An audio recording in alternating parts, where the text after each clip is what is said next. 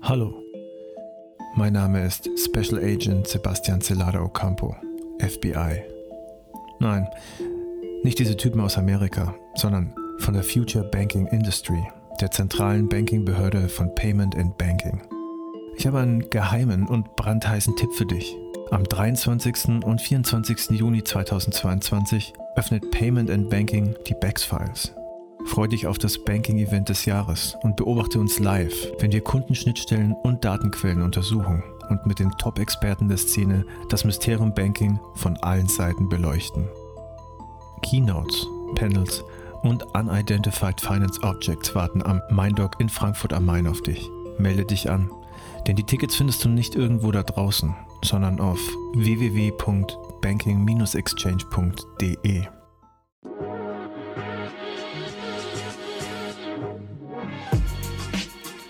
Payment and Banking, der Podcast aus der Mitte der Fin-, Tech- und Payment-Branche mit eurem Host Sebastian Celada Ocampo. Herzlich willkommen zu einer neuen Ausgabe des Payment and Banking Fintech Podcasts. Heute begrüße ich bei uns Andrea Achstetter von Adorsis und wir werden heute über das Thema Kryptowährungen, ähm, Blockchain und ihre Anwendungsmöglichkeiten für die klassische Finanzindustrie sprechen. Ja, André, schön, dass du da bist. Freue mich, dich begrüßen zu dürfen im Podcast.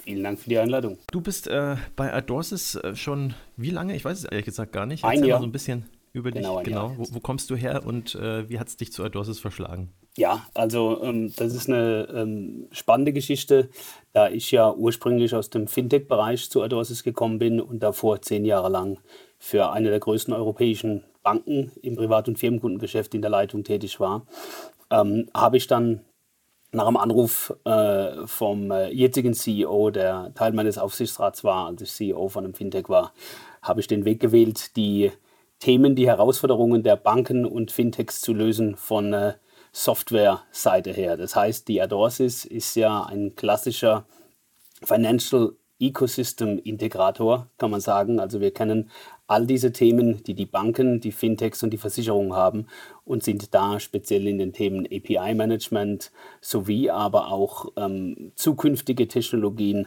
tätig, um da ähm, die Bereiche stärker zu machen, im, im Core zu unterstützen, aber auch zwischen den Abteilungen die Kommunikation, die Schnittstellen zu schärfen. Genau, da bist du jetzt bei Adorsis Co-Chief Operating Officer. Ähm, einfach mal ein bisschen äh, zum Hintergrund. Äh, erklär doch mal, was so dein täglich Brot ist, mit dem du dich auseinandersetzt bei Adorsis. Ah, das täglich Brot ist sehr divers. Also auf der anderen Seite sehr kundenseitig. Ähm, ich liebe es, äh, mit den Kunden, an den Kunden zu arbeiten, gleichzeitig aber auch mit den Teams. Also ähm, wir verantworten gemeinsam, wir sind Doppelteams in den äh, Welten, die wir haben. Eines ist die, ist die Operations World. Da äh, sind wir mit unseren Teams tätig im operativen Bereich, jetzt in erster Linie. Mein Schwerpunkt ist natürlich aufgrund des, äh, der Erfahrung, die ich mitbringe, international auch die Internationalisierung, die Gespräche mit den entsprechenden Banken, die Themen haben, die ich selbst auch in der Vergangenheit hatte. Und wenn ich mich daran erinnere, ich hatte auch Themen, die ich lösen musste, äh, IT-seitig in der Tschechei, die ich geleitet habe, in der Slowakei sowie auch in Italien, wo wir auch viele Banken eingekauft haben. Und äh, hier ähm, ist natürlich meine Erfahrung hilfreich in den Gesprächen, die Fachbereiche sowie auch aber die, die Boardmember zu unterstützen.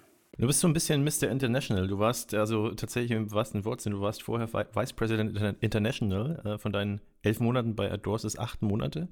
Und ähm, Du äh, hast einen äh, amerikanischen Hintergrund, wenn ich äh, mich äh, recht erinnere. Ja, wir sind äh, ähm, von beiden Familienseiten her, also mütterlicherseits und väterlicherseits, sind wir quasi Immigranten.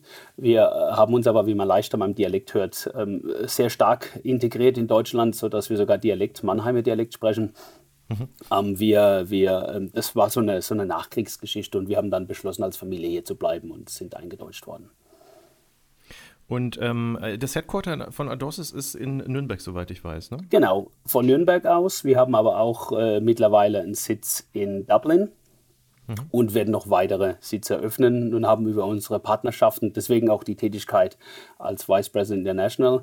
Der erste Auftrag war, die Firma zu internationalisieren, zu helfen zu internationalisieren, gemeinsam mit Andrew und dem Team zusammen, um einfach ähm, Kunden noch internationaler bedienen zu können. Und jetzt äh, in dem Zuge, und da kommen wir dann zum heutigen Thema, ähm, setzt du dich auch stark eben mit dem Thema Blockchain, Kryptowährungen, NFTs auseinander und alles, was es eben in dem Zusammenhang an Hot Topics gibt. Warum ist es für euch als Firma interessant und äh, vielleicht auch gleich äh, die Folgefrage hinterher, was identifizierst du als Hot Topics in dem Zusammenhang? Das ist eine sehr breite Frage und ich weiß nicht, wie viel Zeit wir haben, aber ich glaube, wir, können das, Zeit, innerhalb, wir können das innerhalb der Minuten, die wir haben, ähm, besprechen. Also, warum Blockchain? Ich glaube persönlich, dass Blockchain ähm, die Welt verändern wird und es ja auch schon tut. Gehen wir mal zum Beispiel, das ich an späterer Stelle noch erläutern werde. Wir haben momentan in der Bankenlandschaft haben wir Banken, die wachsen. Aber wenn ich mir Protokolle anschaue, wie zum Beispiel das AVA-Protokoll, das letztes Jahr um diese Zeit bei knapp 9 Milliarden war an äh, Liquidität und innerhalb von einem Jahr um das Dreifache steigt, dann stelle ich mir die Frage, sehe ich den Competition coming? Sehe ich denjenigen, der mir eventuell, wenn die Adoptionsrate steigt, mir Geschäft wegnimmt im Markt? Punkt 1. Zweitens, ist es eine Technologie, die andere Technologien ersetzen kann? Definitiv, bin ich sehr überzeugt davon. Die Frage ist nur, wo und wie konkret sind die Anwendungsbereiche. Und ich glaube, das ist eine Reise, die wir antreten müssen, gerade als Financial Ecosystem Integrator, hier schon ein paar Jahre voraus zu sein, unseren Kundinnen und Kunden sagen zu können, das ist ein Thema, schaut euch das an, weil es kann die Welt verändern. Gehen wir mal ein paar Jahre zurück und sprechen wir über das Thema Fintech. Aber Fintech ein ganz heißes Thema. Da gab es die Radikalen, die gesagt haben, Fintech ersetzt alle Banken, äh, mittlerweile ist man dahin gekommen, dass man doch so einen Kooperationsstil fährt. Und äh, ich glaube, das ist auch der Weg. Ich glaube persönlich an Ökosysteme. Die Adorsis glaubt an Ökosysteme. Und deswegen sind wir diejenigen, die da Brücke bauen und integrieren.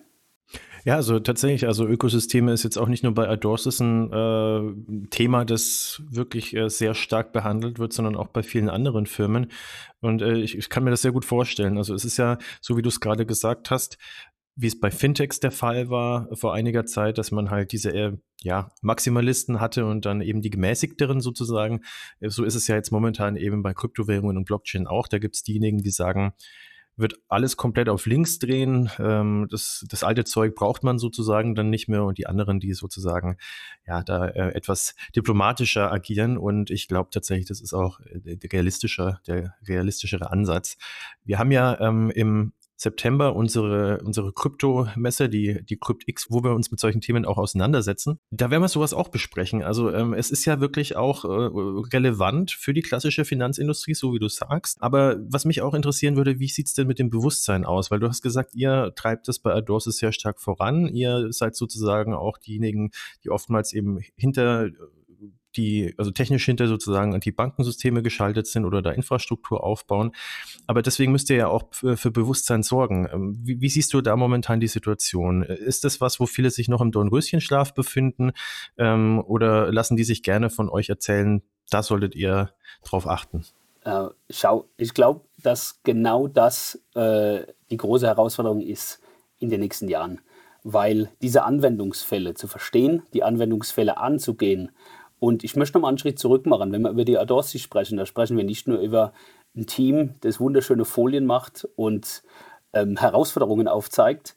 Was ich persönlich an unserer Firma liebe, ist, dass wir die Teams haben, die direkt in Execution gehen. Und wir haben Top-Teams. Die gehen rein, die verstehen das Ökosystem anhand der Analyse und dann gehen sie in die Execution. Und das ist ein ganz großer Vorteil, weil wir kennen selbst auch die Player am Markt, die schöne Folien malen und dann muss es jemand anders machen. Und das ist gar nicht despektierlich gemeint.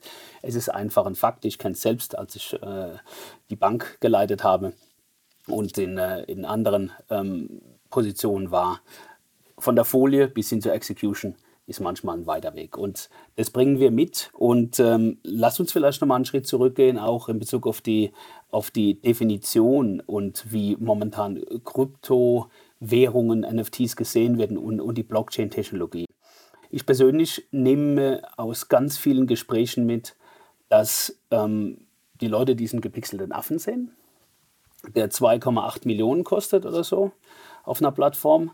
Und äh, dann wird darüber diskutiert, ob das Sinn macht oder nicht.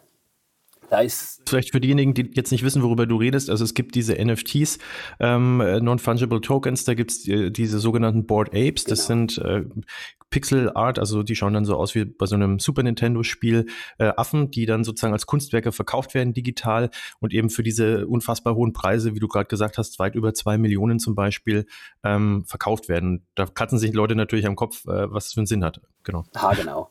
Und jetzt ist ja die Frage, ist das jetzt der Bestandteil ähm, der Technologie, auf den man setzen sollte? Oder sollte man einen Schritt zurück machen und sollte mal die Blockchain sich anschauen?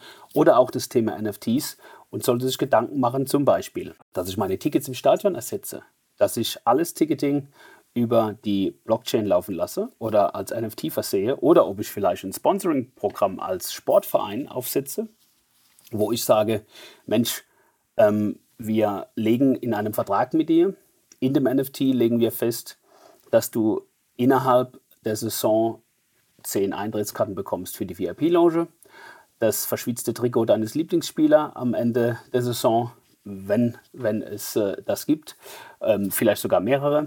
Und dafür ein gewisser Preis aufgerufen wird. Und ich glaube, auch hier ist eins, was man gar nicht vergessen darf, das Wichtigste, das ist die Community. Die Community wird die Adoptionsrate treiben ohne Community wird es nicht funktionieren. Ich hatte das, ähm, so kam ich auch ins Thema äh, Blockchain und auch die Adorsis später. Wir hatten die Möglichkeit, mehrere Projekte zu begleiten, haben auch ein eigenes gemacht in Zusammenarbeit mit einer Universität. Und äh, das Schöne, was ich gesehen habe, war, dass die Community es getragen hat. Es muss eine Community dahinter stecken und es treiben, weil die Innovation wird dadurch gefördert. Und ähm, eines war ein schönes Projekt, das ich begleitet habe. Da wurden NFTs gedroppt. Früher hat man Verkaufsstadt gesagt. Und äh, äh aus diesen NFTs entwickeln sich jetzt ähm, Spieleelemente, beziehungsweise das finale Ziel ist dann ein Computerspiel zu haben. Auf der anderen Seite, um wieder auf dieses ABO-Protokoll zu kommen, das ein extremes Wachstum innerhalb von einem Jahr hinter sich hatte, was ja ähm, eine andere Ausführung der Technologie ähm, darstellt. Ähm, das ist zum Beispiel ein Thema, das würde ich mir momentan als Bankvorstand anschauen und würde würd mich fragen, Mensch, was steckt da dahinter? Inwiefern kann es mich gefährden? Sehe ich da eventuell Competition, den ich so noch gar nicht wahrnehme? Weil wenn die Adoptionsrate da ist und ich äh, von der, also sagen wir mal, wir machen jetzt eine Risikoprüfung über so eine Plattform und ich kann eventuell mal Kredite darüber vergeben, ähm, dann ist mein Kreditgeschäft eventuell in Gefahr.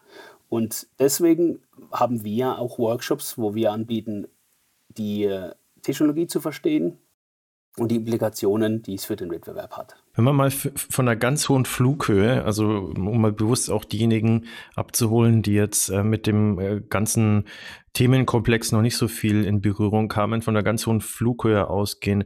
Ähm, was ist denn im Abstrakten sozusagen der Vorteil von der Blockchain-Technologie und von NFTs? Du hast es gerade ganz gut erklärt ähm, mit, den, äh, mit den Vereinen und auch mit diesen sehr individuell gestaltbaren Verträgen im Grunde.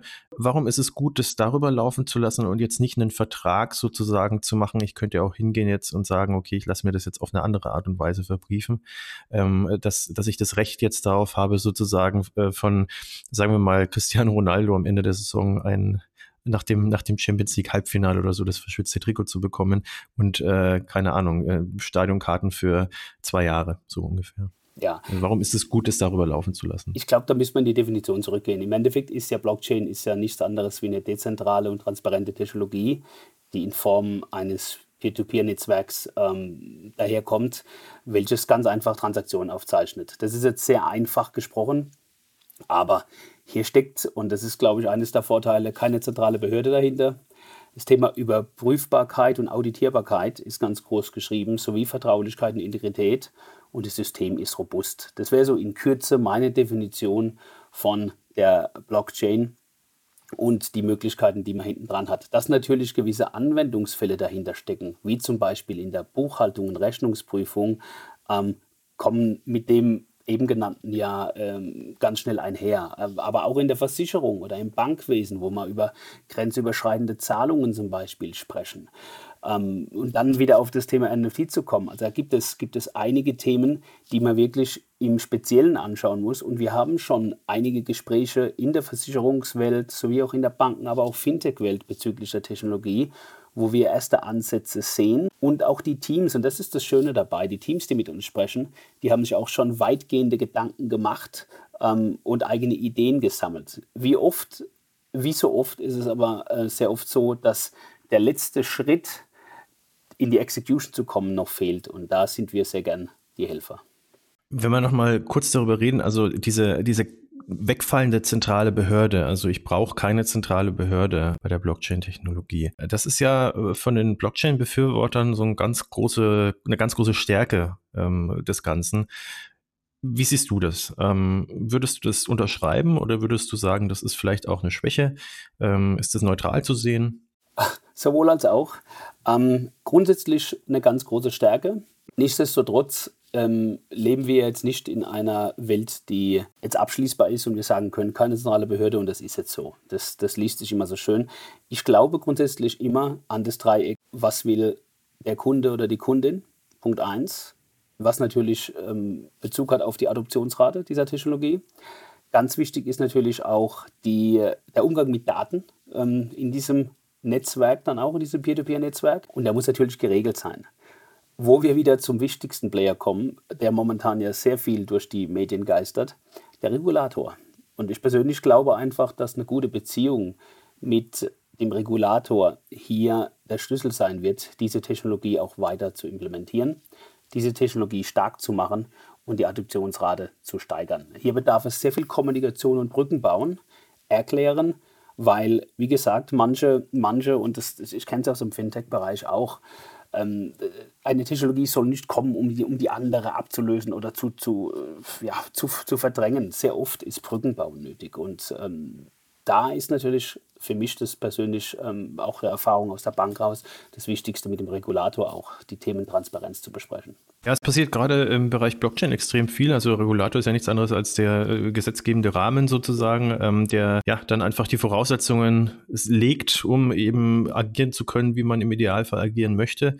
Nicht immer ist es äh, zum, zur Freude sozusagen der Blockchain-Maximalisten oder eben Krypto-Maximalisten, aber das ist eben gerade sehr spannend zu sehen, was da so passiert und äh, welche Implikationen sich daraus ergeben. Was ich jetzt aber gerne nochmal mit dir besprechen würde, ist ähm, tatsächlich auch mal konkrete Anwendungsfälle in der Finanzindustrie. Also also ähm, äh, ich glaube, das wirst du möglicherweise mir äh, auch so spiegeln können, wenn ich jetzt einfach mal die These in den Raum stelle, wenn man jetzt Leute aus der Finanzindustrie fragt, aus der klassischen, die auch sich in ihrem Themengebiet sehr gut auskennen und die auch beschlagen sind, auch wirklich viel Wissen haben, wenn es dann um die Blockchain-Technologie geht und die Möglichkeiten, die eben dann für das jeweils eigene Business sich daraus ergeben, dann fehlt entweder die Fantasie oder man kennt sich halt schlichtweg nicht aus.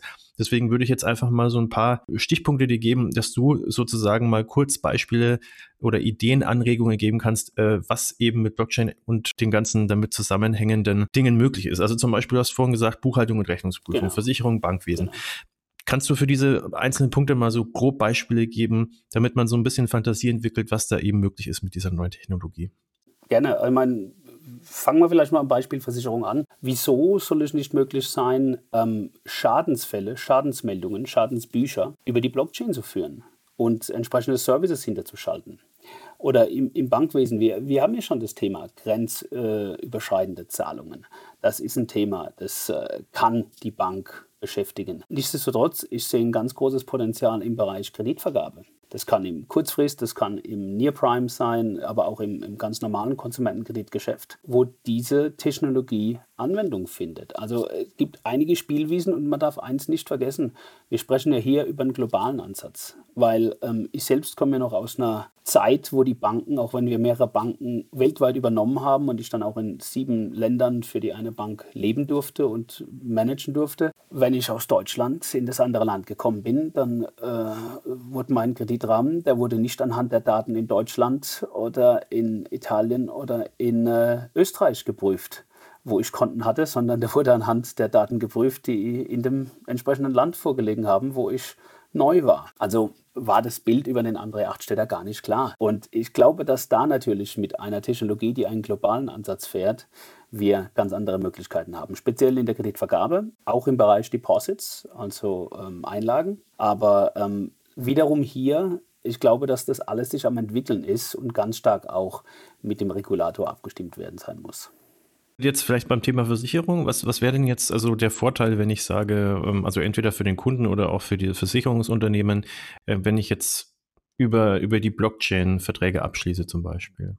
Gut, über die Blockchain Verträge abschließen, das, das, kann, äh, das kann ein Thema sein. Ähm, ich glaube eher an äh, im Hintergrund an äh, ähm, mhm. effizientere Modelle, die im Hintergrund laufen auf der Blockchain, wie zum Beispiel Datenmanagement über die Blockchain ähm, in Bezug auf Schaden, äh, Themen. Also das ist was, wo ich einen konkreten Ansatzpunkt sehe. Ansonsten muss man die noch ähm, speziell auf jede Versicherungsseite herausarbeiten, weil ähm, Versicherungen sind ja auch sehr oft Silos, ähm, müssen auch Silos sein.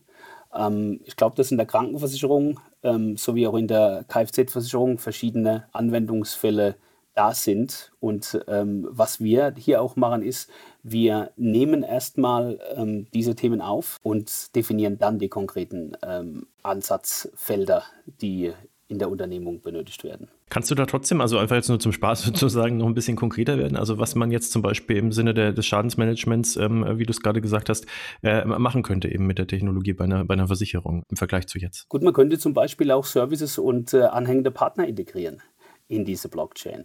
Und äh, das ist zum Beispiel ein Thema, das wir auch momentan konkret besprechen ähm, mit jemandem.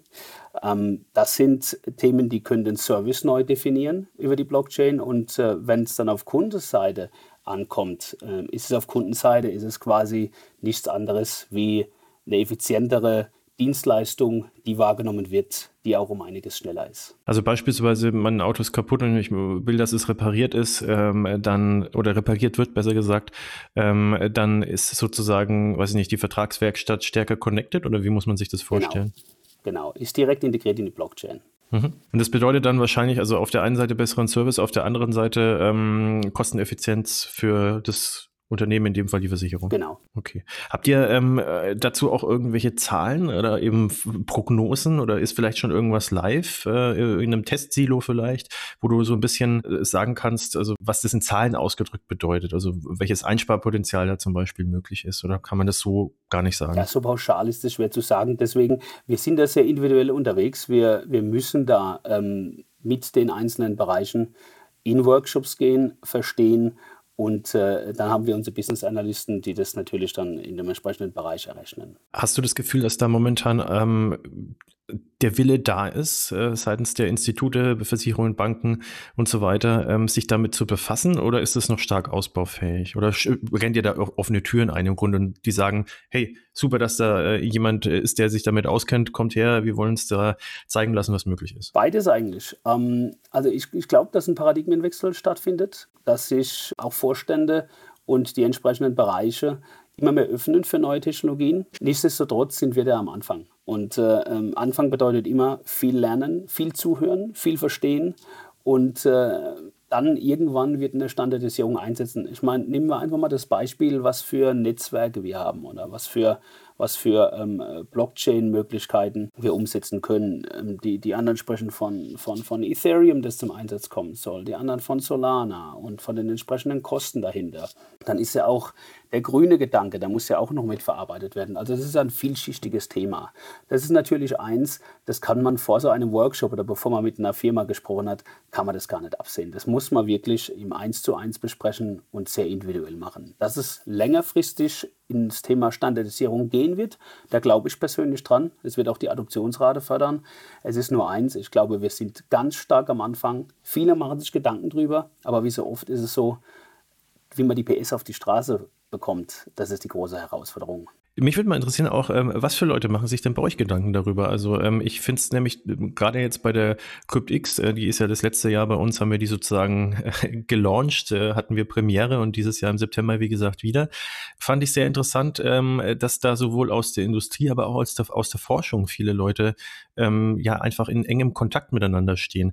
Wenn ihr hired sozusagen in dem Bereich, wo kommen die Leute her? Kommen die aus der klassischen Finanzindustrie und haben sich jetzt einfach sozusagen Business Development Development-mäßig damit beschäftigt oder sind da auch Leute, die sagen, okay, ich habe jetzt dazu eine Abschlussarbeit oder vielleicht eine Doktorarbeit geschrieben und ähm, möchte halt jetzt das in, in, in der freien Wirtschaft umsetzen und äh, die werden bei euch dann geheiert. Wie funktioniert das? Also ähm, wir fahren zum Beispiel einen Ansatz, wir machen sehr viel mit der Industrie, aber auch sehr viel mit Universitäten. Wir haben ähm, mhm. mit einem Team gemeinsam ähm, eine NFT-Strecke erstellt. Das heißt, eine, eine Lösung, wo du quasi einen NFT-Drop selbst dir erstellen kannst.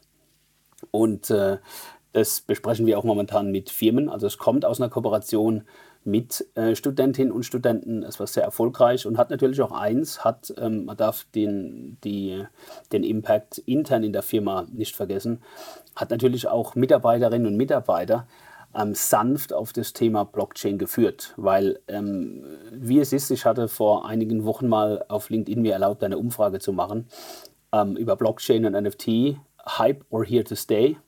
Da war das Ergebnis 50-50. Also genau 50-50. Und das ist was Schönes, weil es bedarf Diskussion über das Thema und ganz viel Aufklärung. Und äh, was heißt das für uns intern in der Firma? Wir haben durch gute Kommunikation, durch Mitnehmen und durch mit Ausprobieren haben wir viele Mitarbeiter für das Thema begeistern können und Mitarbeiterinnen.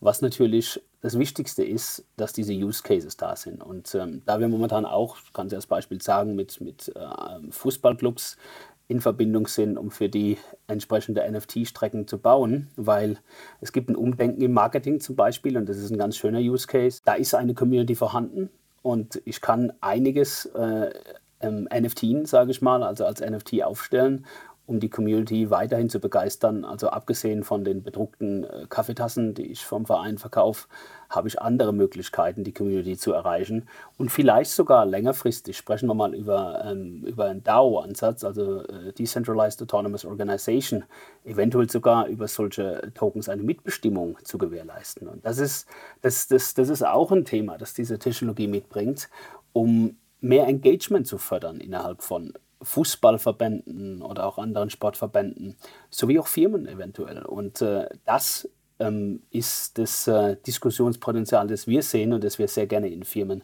sowie auch in, äh, in äh, Sportvereine hineintragen. Und wir haben konkrete Ansätze momentan, die wir bald umsetzen. Man wird bald was in der, in den, äh, in der Presse lesen über eine Kooperation. Ja, das klingt, das klingt auf jeden Fall spannend. Also jetzt zum Beispiel ein Aspekt, den ich jetzt so auch noch nicht auf dem Schirm hatte, aber das zeigt ja auch, dass da sehr viel Bewegung drin ist. Genau. Ähm, ich habe, äh, oder lass uns bitte nochmal ganz kurz irgendwie ganz äh, konkret auch nochmal über NFTs. Also wir gebrauchen den Begriff auch immer so inflationär und ich bin mir manchmal nicht so ganz sicher, ob einige Leute dann äh, gar nicht irgendwie so richtig wissen, was es eigentlich heißt. Also steht da für Non-Fungible Token, Fungible, also Non-Fungible, also nicht ersetzbar, nicht, äh, nicht austauschbar. Das heißt also, ähm, ein NFT ist ein einziger einzigartiger digitaler Wert. Ne? Also es ist ein Unikat sozusagen. Erklär doch da noch ein bisschen äh, was dazu. Also was ich jetzt zum Beispiel, um vielleicht selber noch mal ein kurzes Beispiel zu bringen, das anschaulich ist. Also du hast ja auch vorhin diese Board Ape äh, NFTs genannt. Also wir hatten es ja kurz erklärt. Also diese diese diese Kunstaffen.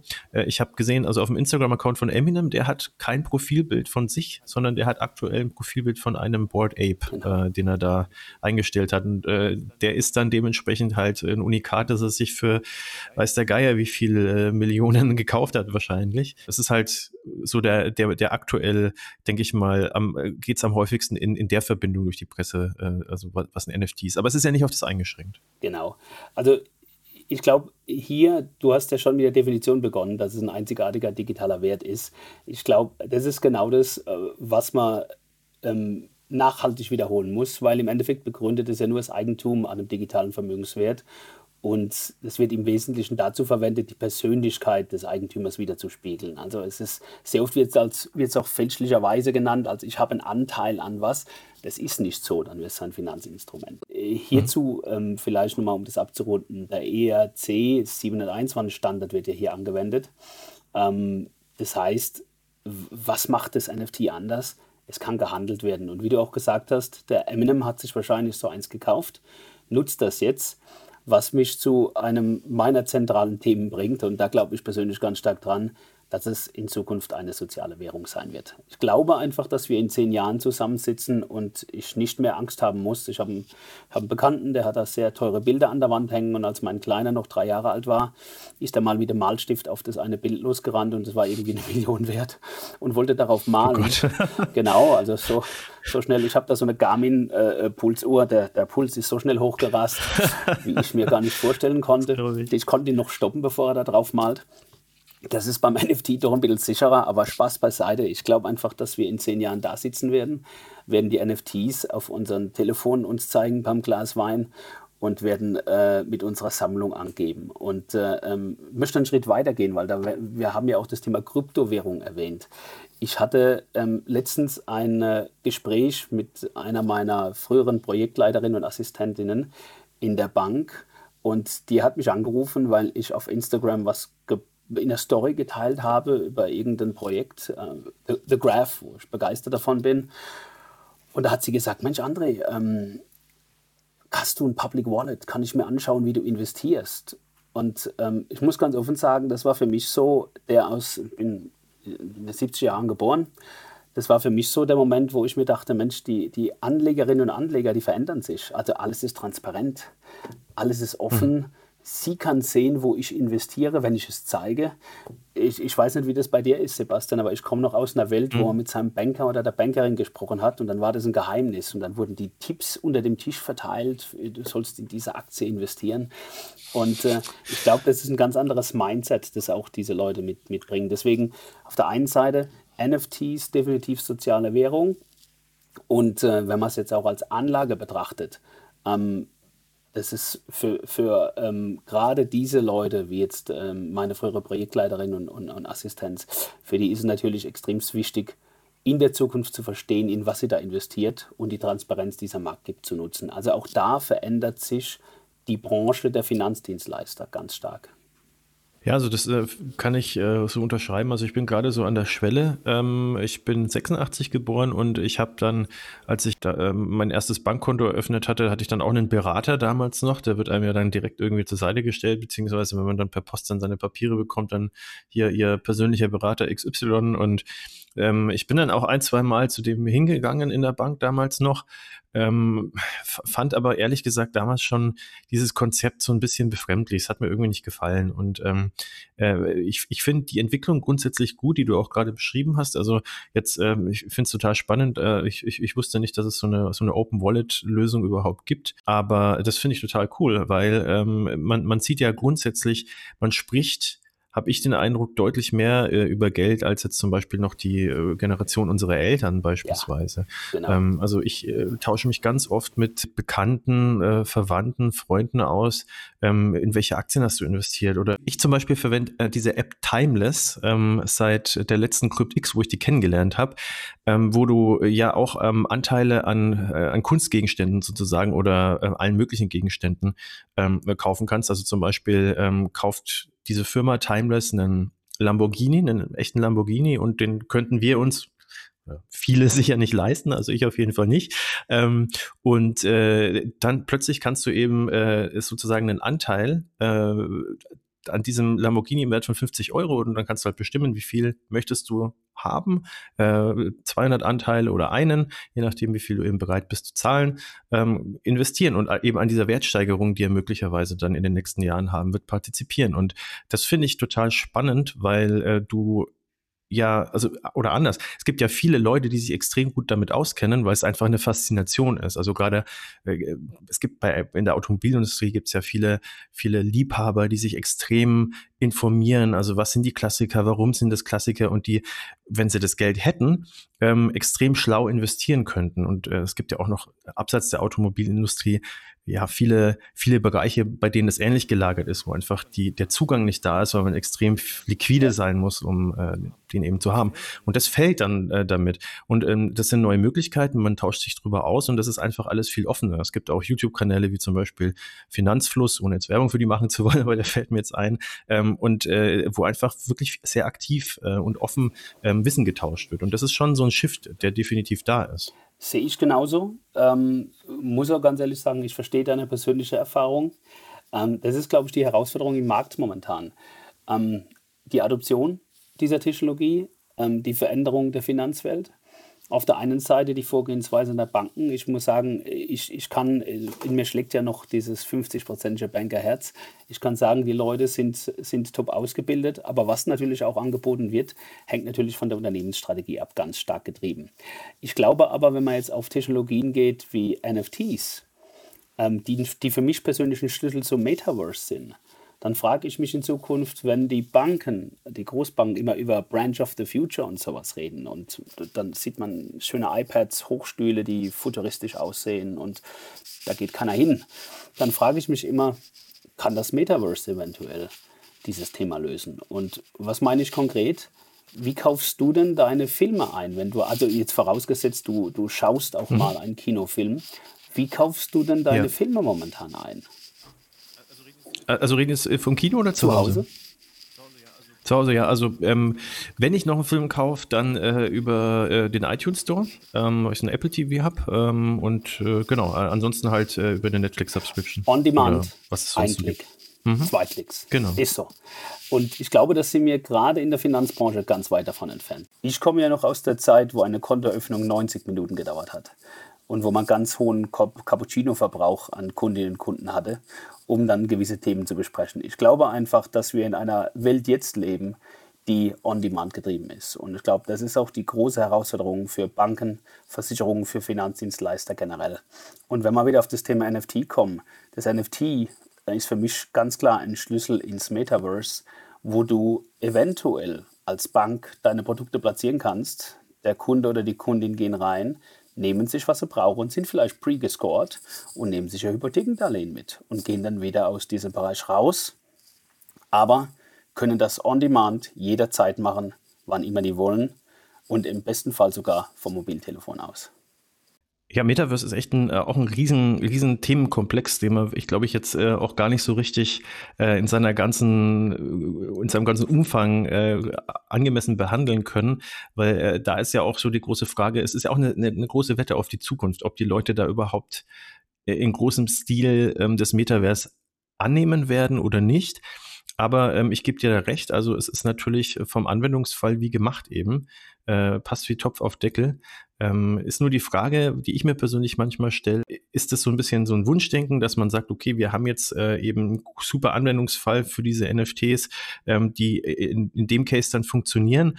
Frage ist eben, ob dieses Metaverse dann auch so genutzt wird, äh, wie man sich das eben wünschen würde. Aber äh, wie gesagt, das wäre fast eigentlich ein Thema für einen eigenen Podcast. Äh, Finde ich super spannend. Es gibt viele Pro- und auch viele Kontra-Argumente, aber ähm, viele Firmen, also ich meine, Facebook hat sich ja, also die Muttergesellschaft hat sich ja in Meta umbenannt, die äh, setzen momentan Research und Development mäßig alles darauf, äh, dass das das nächste große Ding wird. Microsoft äh, scheint da ja auch viel in die Richtung zu tun. Also es wird auf jeden Fall richtig spannend werden, was das angeht. Aber lass uns noch mal kurz zurückkommen eben auf, äh, auf das Thema NFTs. Also handelbar. Jack Dorsey zum Beispiel, also um noch mal ein Beispiel zu bringen, der äh, hat sein erster Tweet, der wurde für 2,9 Millionen Dollar verkauft. Und auch da, um vielleicht noch mal die Brücke zu schlagen zu diesem Timeless-Beispiel, ähm, das ist wie so ein Lamborghini. Das, das kann in der Zukunft ähm, mehr wert werden. Also beispielsweise, wenn jetzt Elon Musk wirklich Twitter übernimmt und man sagt, okay, Jack Dorsey ist ja der, der Twitter-Gründer, ne? Und, und äh, in 100 Jahren heißt es dann vielleicht, okay, das ist ein Relikt aus alter Zeit, ja, also so wie, was ist ich, ein Manuskript von Einstein, was tatsächlich jetzt auch momentan auf, auf Timeless irgendwie gehandelt wird. Ich mache, glaube ich, jetzt gerade wirklich unbewusst Timeless-Werbung, ohne dass ich es wirklich will. Aber so muss man sich das vorstellen. Also zumindest was, was so äh, Sammler- und Kunstgegenstände angeht, ist es eine, eine Riesenchance.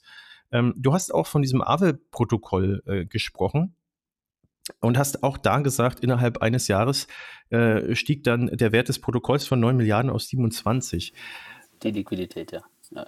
Genau, ja. Ähm, erklär auch mal da, äh, also was es damit auf sich hat und warum das so wertvoll ist. Ja, Sebastian, ich muss noch mal einen Schritt zurückgehen, ja. weil wir ja grundlegend über Anlage sprechen. Mhm. Und es ist, also äh, Disclaimer, es ist natürlich keine Anlageempfehlung, aber ich, ich, sehe einfach, dass genau dieses Thema ja den Markt so heiß macht. Ja. Da ist ja ganz viel Hype drin, deswegen sind auch Banker oder, oder Berater vielleicht sogar uncool, ähm, was ich ähm, als eine ganz schwierige Entwicklung sehe, weil wir sind wieder in diesem Gier- und Angst-Momentum. Mhm. Und äh, wenn, wenn die Gier dich antreibt, weil irgendwo, ich meine, wenn ich ein YouTube-Video öffne, dann, dann sehe ich ganz oft, wenn ich da NFTs eingebe, 100x. Also du, du von, ich habe 10 äh, Euro investiert und habe eine Million und jetzt lebe ich irgendwie auf Aruba und äh, gönn mir einen Drink. Ja. Das, das, ist natürlich ganz schwierig, ähm, gerade im Hinblick auf, ähm, wann man investiert und in was man investiert. Und ich, ich, ich kann nur zu einem raten, dass man sich wirklich die Protokolle anschaut, dass man sich die entsprechenden Coins anschaut und das Projekt hinten dran versteht. Ähm, kann ich jedem nur mal empfehlen, The Graph Protocol zu lesen, wo es ums Thema APIs geht. Oder auch so ein Thema wie Reserve Right. Ähm, Re Reserve Right, wo unter anderem Peter Thiel einer der Investoren ist. Also was ich persönlich mache, ich schaue mir mal an, wer ist denn investiert. Wer, wer, also die haben eventuell auch ein Netzwerk im Hintergrund. Mhm. Punkt zwei, wem hilft es denn eigentlich? Also wenn ich jetzt sehe, dass Reserve Right, wenn ich jetzt Gastarbeiterin oder Gastarbeiter wäre in Spanien und äh, würde aus einem lateinamerikanischen Land kommen, wo die Inflation etwas hoch ist, dann kann eine Stablecoin mir helfen, den Wohlstand zu halten, wenn ich ähm, Anlagen treffe oder Geld sende an die entsprechenden Familien, die ich vielleicht noch im Heimatland habe. Das ist für mich ein konkreter Use Case, um ein Protokoll zu verstehen, wo ich auch sage, Mensch, bei so und so vielen Millionen Gastarbeiterinnen und Gastarbeiter könnte das eventuell Sinn machen und könnte auch im Wert steigen, weil der innere Wert ist da für mich gegeben. Und ich glaube, so, so ähm, sollte man auf diese Projekte schauen und nicht auf 100x und äh, der Lamborghini ist, ist, ist bestellt, weil ja. das, ist, das ist schwierig. Das erinnert mich sehr an die, an die Krisen, die wir schon hinter uns haben, wo dann Blasen geplatzt sind. Also ich habe schon zwei mitmachen dürfen, nee, drei sogar. Ähm, aber ich glaube, das ist einfach dieses, dieses Thema, das sollte man immer im Hinterkopf behalten. Verstehe ich das, in was ich da investiere?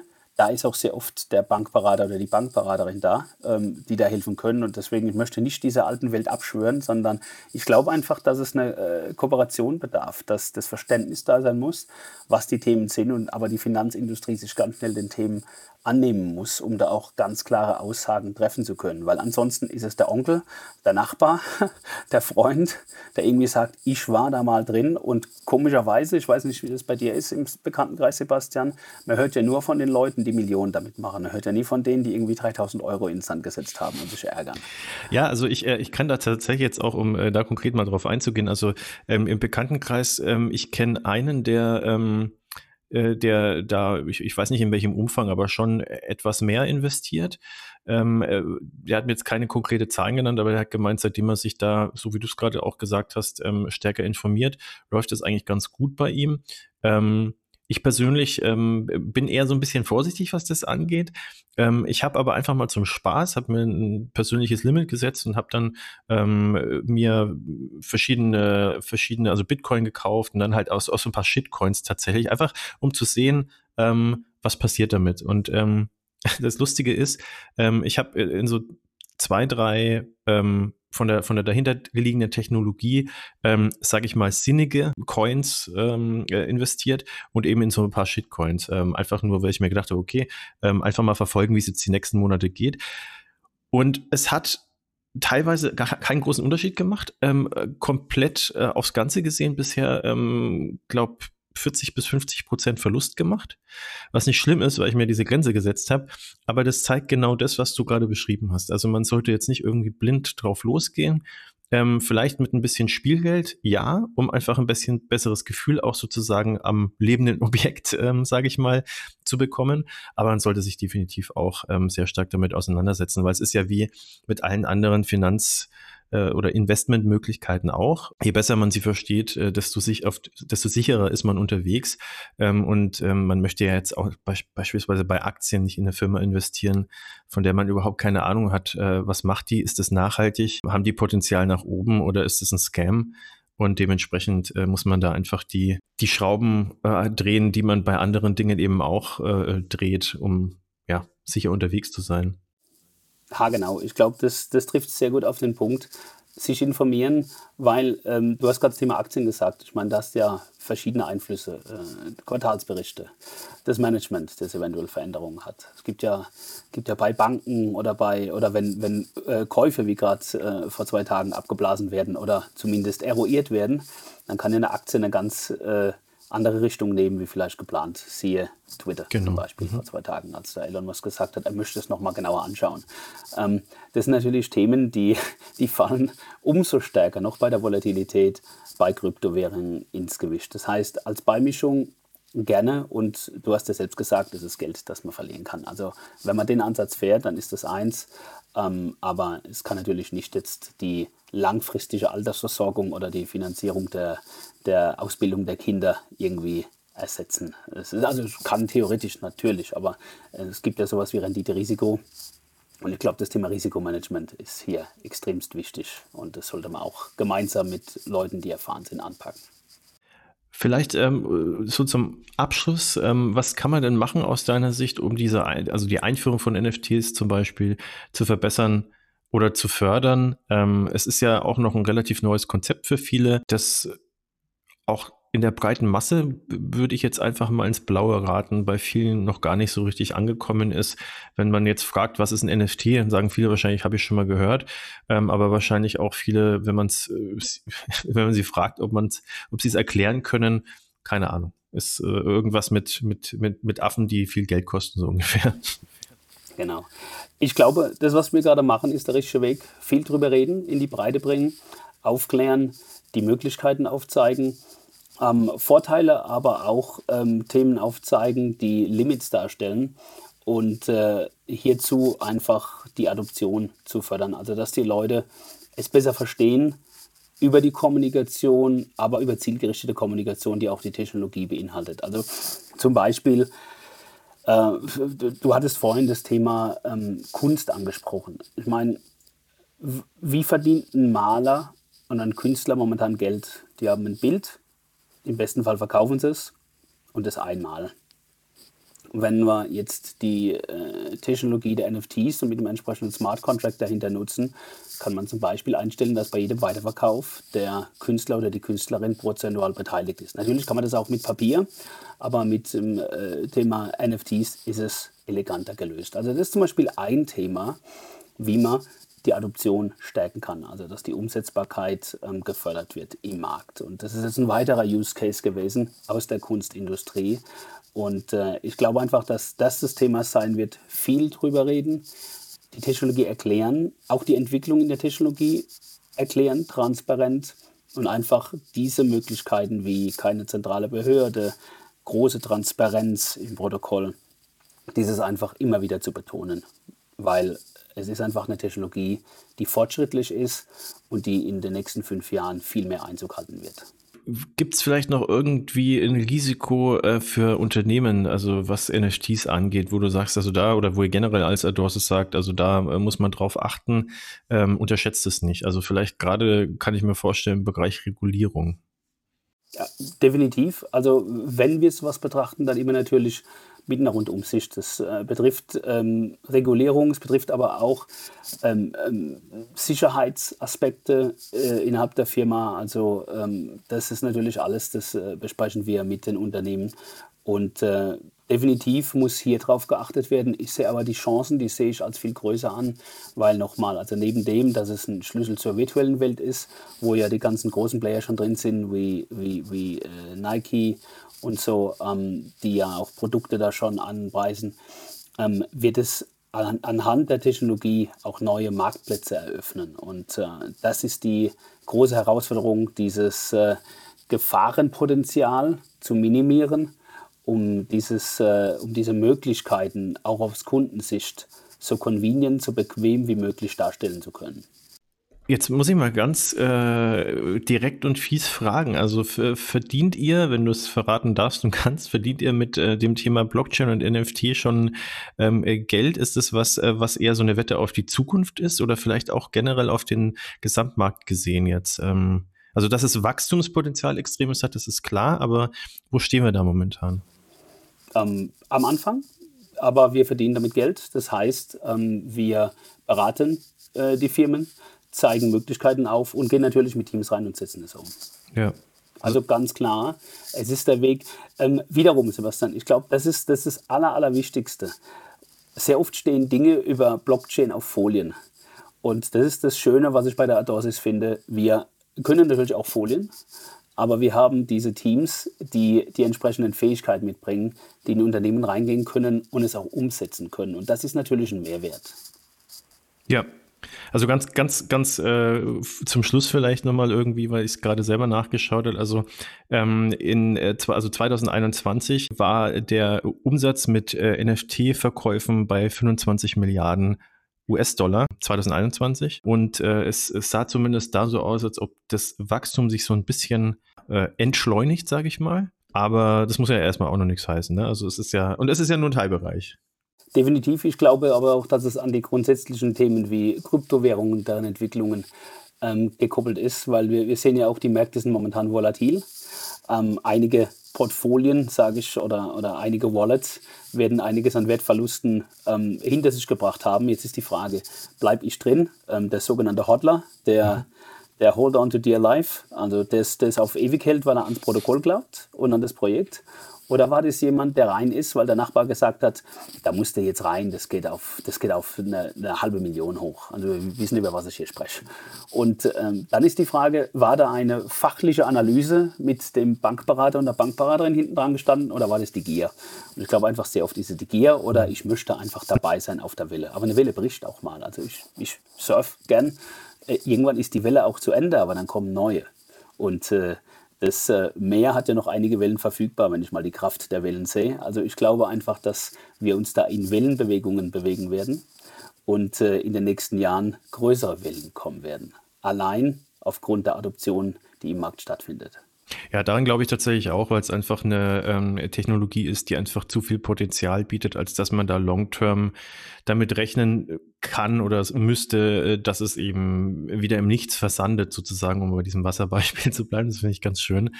Von daher, ähm, ja, absolut. Ähm, ich bin auch sehr gespannt, wie es weitergeht. Ähm, ich äh, hoffe, dass wir dich, äh, lieber André, äh, künftig auch nochmal ähm, in unserem Podcast begrüßen dürfen und dann vielleicht auch nochmal mit ein bisschen mehr äh, gesammelter Erfahrung darüber sprechen, auch ähm, eben, wie es sich bei euch bei iDoors entwickelt hat, ähm, im, im Gespräch und im, im gemeinsamen Development ähm, mit euren Partnern und Firmen, mit denen ihr zusammenarbeitet. Ja, gibt es vielleicht noch was, was du zum Abschluss äh, unseren Hörern mitgeben möchtest?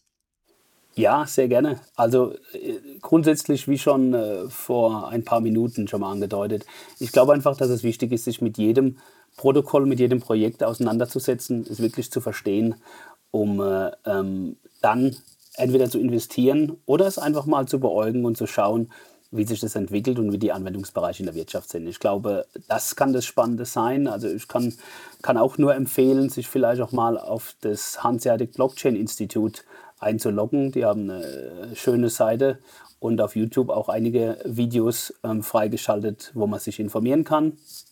Ähm, und äh, da werden auch einige Firmen eingeladen, die live präsentieren. Ich glaube, sich ein Bild von der Thematik zu machen, Blockchain, NFTs und äh, den entsprechenden Institutionen, das ist, glaube ich, das Aller, Allerwichtigste, bevor man wirklich diesen einfachen Weg geht und irgendwie die, die Top 10 dann nimmt und äh, irgendwo Geld reinschmeißt in Projekte, die man nicht versteht. Ich glaube, dieses Verstehen ist extremst wichtig und wie es angewendet werden kann. RSR war so ein Thema Reserve Right, wo ich persönlich ähm, sehr überzeugend finde. Aber es gibt auch noch andere Themen diesbezüglich. Ja, dann hoffe ich auch, äh, dass unsere Hörer und bin mir sicher, dass unsere Hörer auch viel an Verständnis mitnehmen konnten aus dem heutigen Podcast. Dann sage ich zum Abschluss äh, nochmal äh, vielen Dank fürs Zuhören und natürlich auch nochmal Danke an dich, lieber André, für deine kompetente, ähm, ja, für deine kompetente Teilnahme. Schön, dass du Gast warst und hoffentlich bis bald mal wieder. Herzlichen Dank. Macht's gut, bis dann. Ciao.